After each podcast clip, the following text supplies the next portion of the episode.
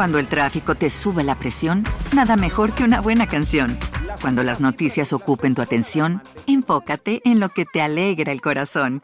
Y cuando te sientas mal, un buen médico te ayuda a sanar.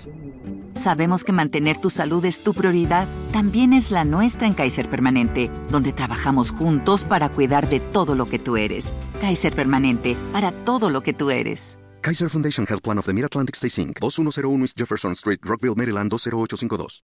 En los últimos años se ha desarrollado cierta fijación en el público con los casos de true crime o crímenes reales al punto de generar nuevas versiones de programas clásicos de décadas pasadas. Uno de ellos fue el caso de Misterio sin resolver, que llegó a una tercera versión del clásico show, esta vez para la plataforma de streaming Netflix. La llegada a la masividad de las plataformas más de 30 años después de su primera edición hace que nuevas generaciones y nuevas tecnologías se reencuentren con casos que quizás de alguna forma u otra se perdieron en el abismo de la información. Afortunadamente existen los casos como este, en los que podemos informar sobre, vaya la redundancia, estos casos y hacerlos llegar a públicos más amplios. Pero, ¿qué sucede cuando una plataforma amplia a nivel mundial logra dar visibilidad a los casos que llevan más de un lustro sin novedades? El caso del que hablaremos hoy es uno de los que llegó a un final feliz gracias a la difusión masiva de una imagen digitalizada. Tan solo cinco segundos bastaron en el último episodio de la serie para que alguien en una tienda reconociera a Kayla Ombehound, una joven que desapareció a los nueve años de edad en el año 2017, privada de su libertad por su propia madre biológica. La resolución de este caso parece digna de una serie policial, pero afortunadamente esta vez se trató de la vida real.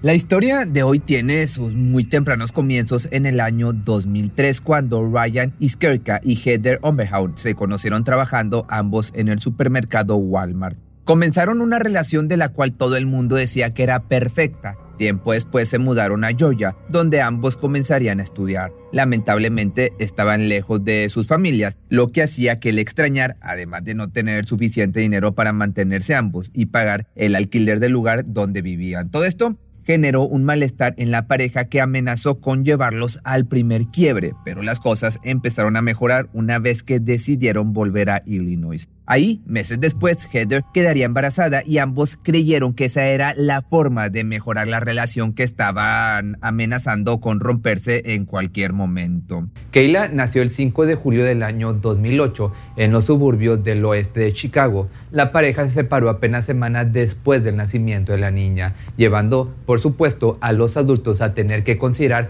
el tramitar un régimen de visitas y tenencias para sus padres. En un principio había sido un acuerdo informal entre ellos hasta que en el año 2012 Heather decidió mudarse a otro estado, más específicamente a Georgia, llevándose a la pequeña con ella. Ryan en un principio no tuvo inconvenientes con la decisión porque sabía que Heather quería mudarse ahí hacía tiempo, pero le pidió que oficialmente lograran el acuerdo de visitas y manutención. Heather al principio estuvo de acuerdo, pero con el paso de las semanas y de haberse instalado en la nueva casa, comenzó a mostrar conductas extrañas, siempre inventando excusas por las que no podía llevar a la niña a ver a su padre, por lo que eventualmente Ryan acudió a los tribunales para solicitar una orden del juez que le permitiera ver a su pequeña, al menos mientras se llevara a cabo el receso escolar de invierno de la pequeña. La madre, por su parte, argumentó que si quería ver a su hija, debería viajar hasta Georgia y si no quería hacerlo, entonces era mejor que no la viera en absoluto, algo que no solamente es poco ético, obviamente, sino que también abusaba de la confianza de su expareja, la cual accedió a alejarse de su hija para que ella misma estuviese donde quería estar sin pensar en la relación que tendría Kayla con su padre. Ryan también era un padre que se esforzaba por estar presente en su vida, a pesar de no vivir juntos. Era pues una niña feliz con una vida plena y una sonrisa característica y alegre. Para este momento, Heather expresó que Kayla había comenzado a sufrir de una enfermedad neurológica llamada PANDAS. El nombre es la abreviación de una enfermedad neuropsiquiátrica autoinmune asociada con infecciones de estreptococo, la cual afecta específicamente a niños. Entonces, cuando el juez relacionado al caso comenzó a evaluar la historia clínica de la pequeña, se dio cuenta de que su madre le había llevado a más de 90 médicos con la intención de que alguien pudiera diagnosticarla y comenzar un tratamiento. Muchos de ellos le comentaron que en realidad la pequeña no tenía ninguna enfermedad, pero un último aceptó tratarla y se dio inicio al tratamiento. Este fue el único papel que Heather presentó con la intención de que esto la avalara a ella a continuar siendo la tutora legal de su hija, pero el de que 89 médicos antes que este le recomendaran que no iniciara un tratamiento para una enfermedad que la pequeña no padecía no ayudó demasiado a su caso. Por supuesto, este podría tratarse de un caso similar al de Gypsy Rose y su madre, el cual Didi aseguraba que su hija estaba enferma, pero no era así, por lo que se consideró que quizás se trataba de Heather padeciendo Munchausen by proxy, que por cierto el caso de Gypsy Rose lo puedes encontrar en Facebook. Pero regresando, a esto se sumó el hecho de que aparentemente Heather era antivacunas y esto generaba que la pequeña estuviese en riesgo constante, ya que la pequeña no tenía anticuerpos, pero estaba siendo tratada por una enfermedad que no tenía.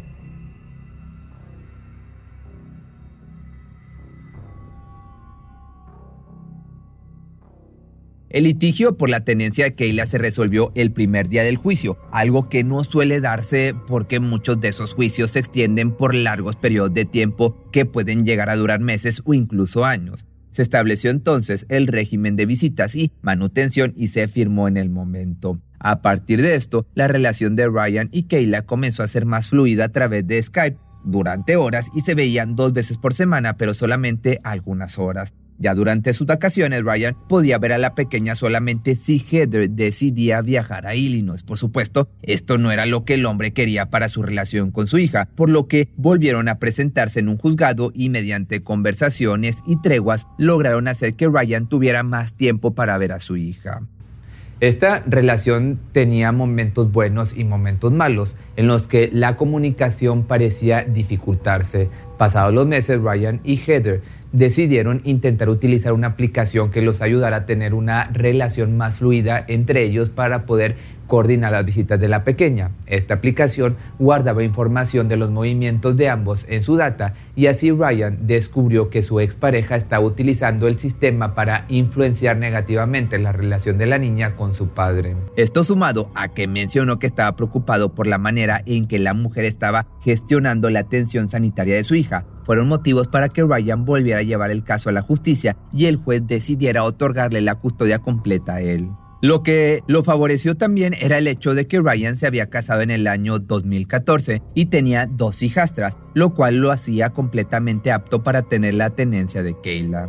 Contra la total voluntad de Heather, Kayla se mudó a la casa de su padre y ahora era ella la que tenía la oportunidad de visitar a su hija una vez por semana. Este régimen le permitía pasar el fin de semana largo del 4 de julio de 2017 con su hija y el plan era que pasaran los cuatro días juntas, acamparían en una zona alejada en Wisconsin y volverían el martes a la casa de Ryan. Coincidentemente, ese era el día que Kayla iba a cumplir sus nueve años. Pero al día siguiente, según contó Ryan, ni Heather ni Kayla se presentaron para el intercambio que había ordenado la corte, el cual estaba pactado para el miércoles 5 de julio a las 7 de la tarde. Ahí, Kayla se encontraría con su padre y volverían a la normalidad. Con esto, la policía actuó de inmediato para contactar con la mujer, pero no hubo respuesta. Esto llevó a que una investigación se iniciara para encontrar a la menor.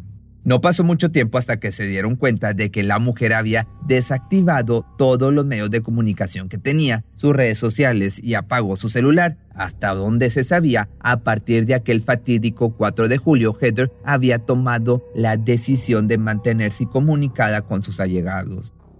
Ryan, el padre de la pequeña, presentó todos los informes necesarios para comenzar la investigación por la desaparición de su hija y a partir de ese momento Heather pasó a estar acusada de privación de la libertad de un menor, un delito de gravedad clase 4. Pero, de igual modo, Iskerka no se quedó quieto, comenzó a trabajar con investigadores para encontrar a su hija, pero al darse cuenta de que la investigación avanzaba de manera lenta, decidió abrir una página de GoFundMe para poder contratar a un investigador privado que pudiera darle todo su tiempo al caso de Keila y cualquier costo adicional relacionado con la búsqueda de ellas, además de su salud y seguridad para cuando ambas fueran encontradas. En este mismo sitio expresó que su preocupación también tenía que ver con el hecho de que Keila era alérgica a muchos alimentos, entre ellos la soja, el maíz, gluten, lácteos y la carne de cerdo, por lo que tenía que tener sumo cuidado con lo que consumía y dejó asentado que Heather es una mujer de 1,70 m, cabello rubio y ojos color azul. El pensamiento de la gente que conocía a Heather era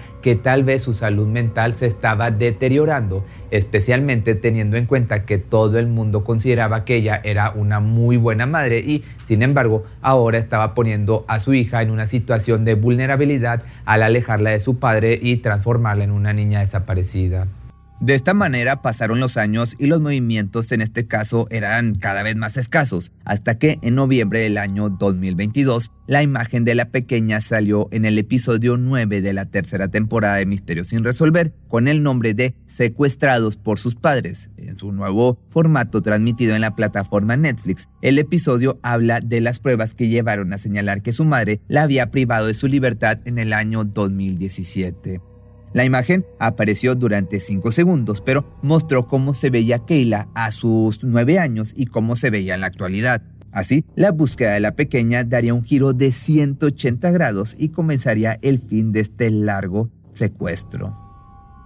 Keila y su madre se encontraban en un centro comercial el sábado 13 de mayo de 2023 por la tarde en Asheville, Carolina del Norte, cuando el empleado de una tienda de Carolina del Norte, que había visto la serie y prestó mucha atención a los retratos, reconoció a Keila e inmediatamente llamó a la policía para alertarlo del paradero de la joven y su madre.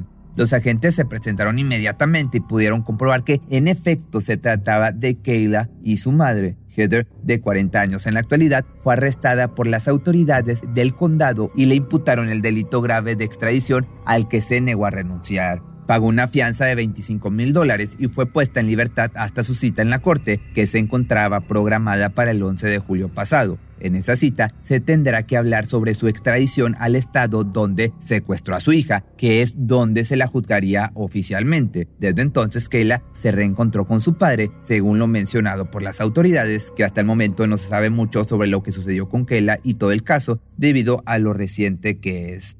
Por el momento no se tiene más información de la situación de Heather, pero en los próximos meses seguramente nos enteraremos cuál sea su sentencia oficial y dónde se cumplirá, dónde se cumplirá su condena.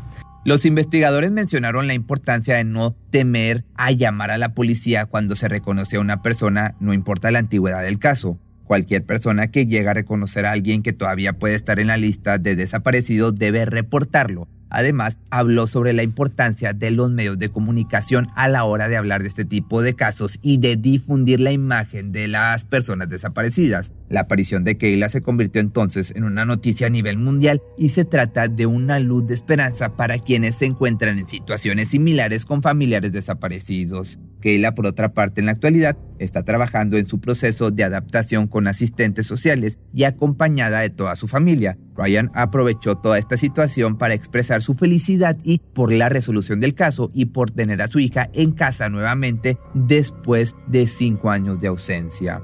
Agradeció tanto a las fuerzas que trabajaron en el caso como a la gente que ayudó a mantener su historia viva en la sociedad. ¿No se merece tu familia lo mejor? Entonces, ¿por qué no los mejores huevos? Ahora, Egglands Best están disponibles en deliciosas opciones. Huevos clásicos, de gallina libre de jaula y orgánicos de Egglands, que ofrecen un sabor más delicioso y fresco de granja que le encantará a tu familia. En comparación con los huevos ordinarios, Egglands Best contiene la mejor nutrición como 6 veces más vitamina D, 10 veces más vitamina E y el doble de omega 3 y B 12 Solo Egglands Best. Mejor sabor, mejor nutrición, mejores huevos. Visita egglandsbest.com para más información.